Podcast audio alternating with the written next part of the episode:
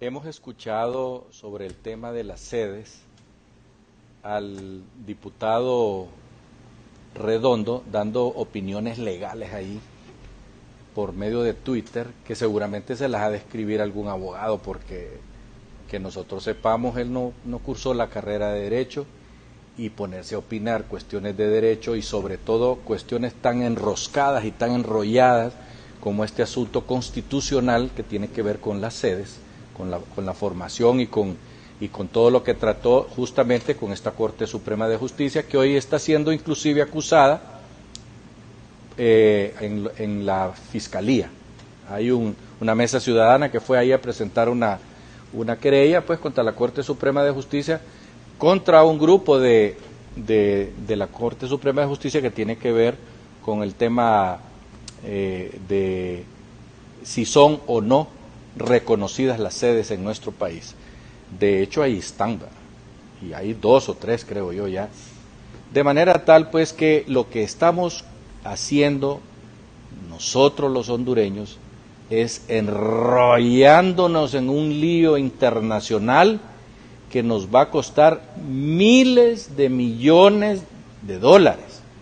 Esto nos, nos trae a colación un recuerdo de, de, una base militar que tenían prestada a los, eh, los norteamericanos por parte de Honduras para que entrenaran ahí a la gente de los contras, allá por Trujillo. Y resulta que un inteligente de allá de Estados Unidos vino a decir que esa tierra era de él y demandó al Estado de Honduras y se nos hizo pagar 30 millones de lempiras, cuando costaban a dos por uno. ¿va? Y el tipo este, ni, ni corto ni perezoso, cobró su dinerón y se fue de Honduras porque él era ciudadano norteamericano, que listamente o inteligentemente se fue y compró ese pedazo de tierra donde entrenaban a los contras. Por esa razón, lo mejor en este caso de las sedes, lo más inteligente, lo más sensato, lo menos político, es que se sienten las partes y se pongan de acuerdo. De todos modos, las sedes no van a poder poner seguridad interior sin el permiso de Honduras. No van a poner juzgados sin el permiso de Honduras. No se las pueden llevar de ahí porque están enclavadas en la tierra y si, si se las llevan se van a hundir porque son cementos, concreto. Por lo tanto, este asunto de la soberanía que nosotros constantemente hacemos llamado, digo, cuando nosotros, digo nosotros, me refiero a los políticos de este país, la soberanía nacional, que es para acá, para allá, y ellos se pasan por el arco del triunfo las leyes y rompen cuando les da la gana la soberanía nacional y se meten a problemas por cuestiones eminentemente políticas y de ego, de ego. Por lo tanto, nosotros estamos convencidos que esa gente, que esos que invirtieron ahí, no son gente de 10 pesos, son multimillonarios que tienen y pueden demandarnos en, en, los juzgados de los Estados Unidos para empezar, o en Panamá, o en donde les dé la gana. Y terminaremos con el tiempo, después de que pasen 10, 15 años, pagando miles de millones de dólares.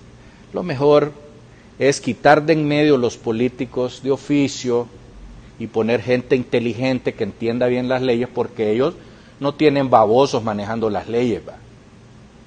Y nosotros aquí tampoco nos podemos decir que somos brutos. ¿va?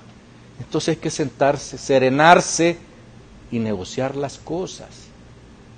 De todos modos ya existen, de hecho, y están fundamentadas en lo que ha dicho las Cortes en, en, en Honduras. Así es que ellos, ellos no se inventaron las sedes, ellos no vinieron a legislar las leyes, las sedes. Ellos vinieron porque había una ley reconocida constitucionalmente y pusieron las sedes. Y hay otras que están trabajando en el sur y están eh, produciendo, aunque recientemente fueron invadidas, pero parece ser que ya están produciendo otra vez. Entonces, si están funcionando y hay miles de hondureños trabajando ahí, ¿por qué no nos ponemos de acuerdo?